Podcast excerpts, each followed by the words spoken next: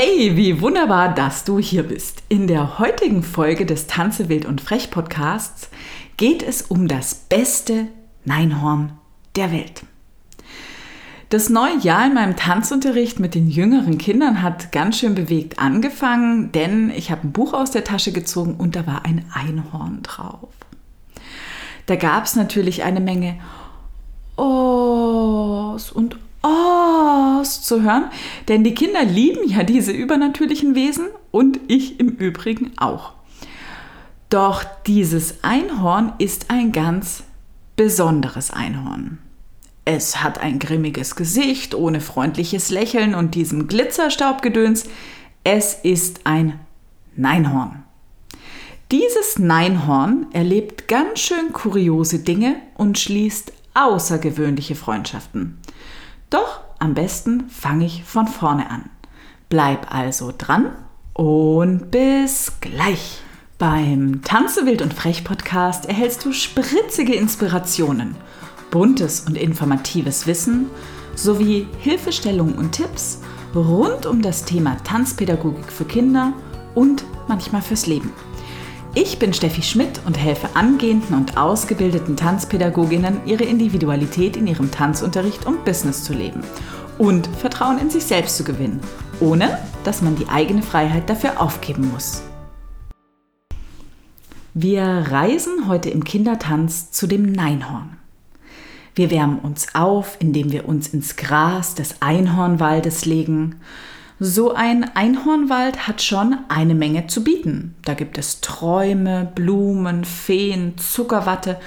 Alles ist so richtig plüschig und rosarot mit Zuckerguss. Der Braindance bietet hier eine ganz wunderbare Struktur, in das Erleben des Einhornwaldes einzutauchen und alles auch in eine Geschichte zu verpacken. In diesem Einhornwald ist bis jetzt alles ganz, ganz wunderbar. Doch eines Tages wird ein kleines Einhorn geboren. Und es ist ja so süß. Und irgendwie fühlte es sich oft fehl am Platz. Deshalb sagte es auch oft gar nichts. Und wenn, dann nur Nein.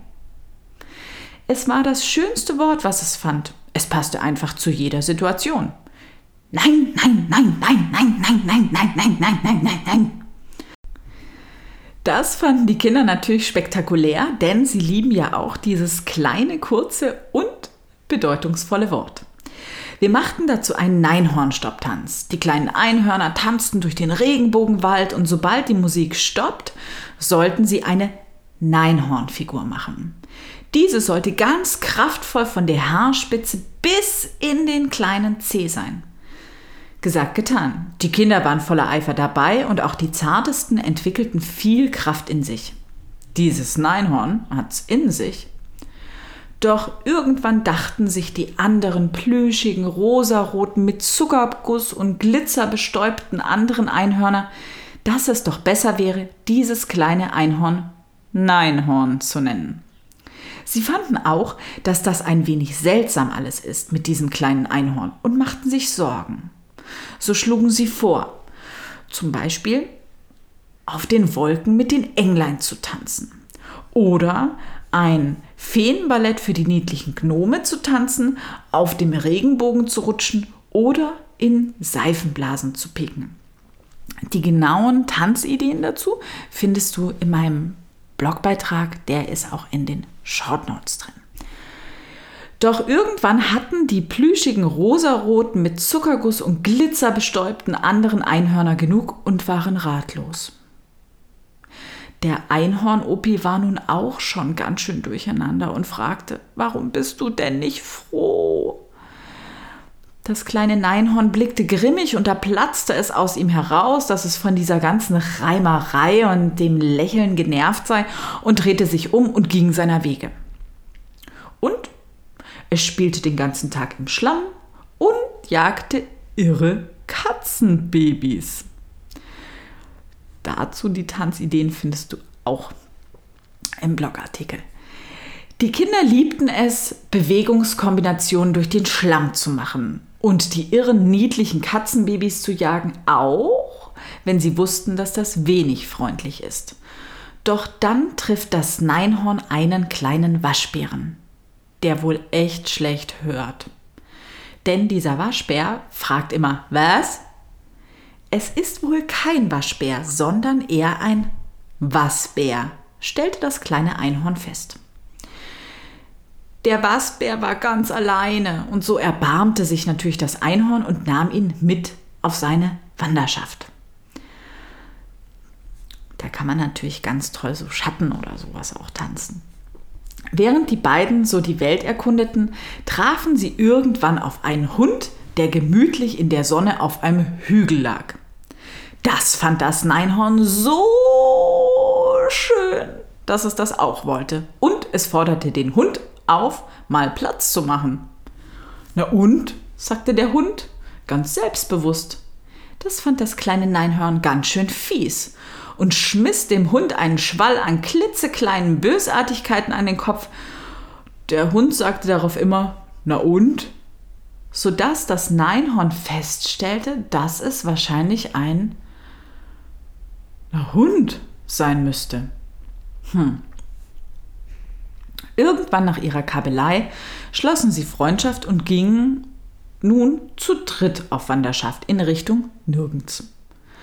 Nach einer langen, langen, langen, langen, langen Zeit kam sie an einem Turm vorbei. Und darin war eine Königstochter, die ganz jämmerlich nach Hilfe rief. Als sie das kleine Neinhorn sah, sagte sie ganz unverfröhnt, Du musst mir helfen! Das Neinhorn war ja aber ganz besonders gut im Nein sagen, sodass die Konversation in etwa so gelaufen ist. Nein, doch. Was? Nein, doch. Na Hund.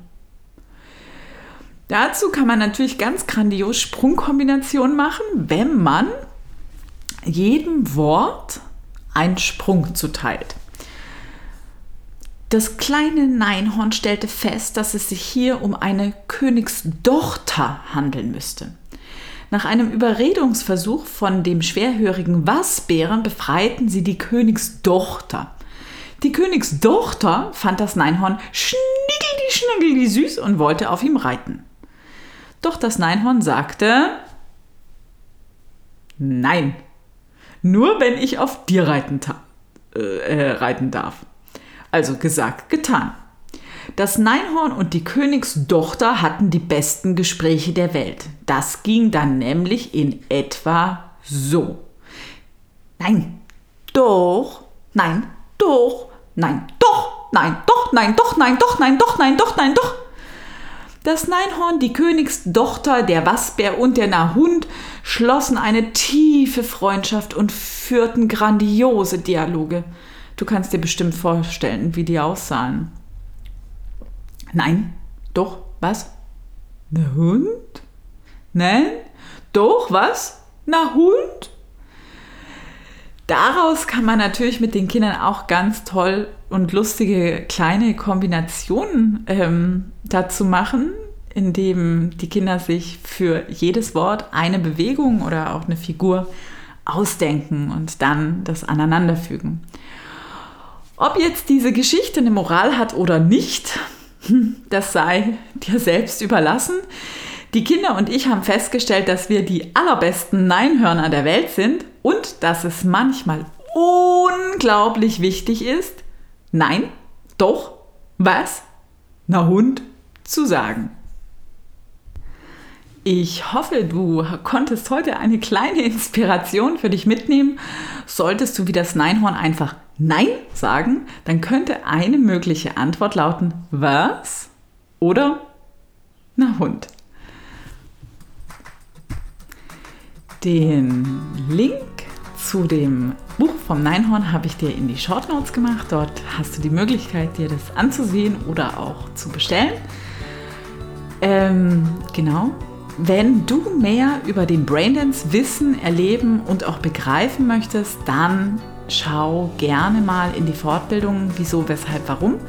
Was haben frühkindliche Reflexe mit Tanzbewegung und Verhalten zu tun rein? Dann, wie immer, solltest du jemanden kennen, der wie du von dieser Podcast-Folge profitieren könnte, dann teile sie gerne mit deinen Freunden oder Kollegen, denn wenn du sie als wertvoll empfindest, werden sie das auch tun.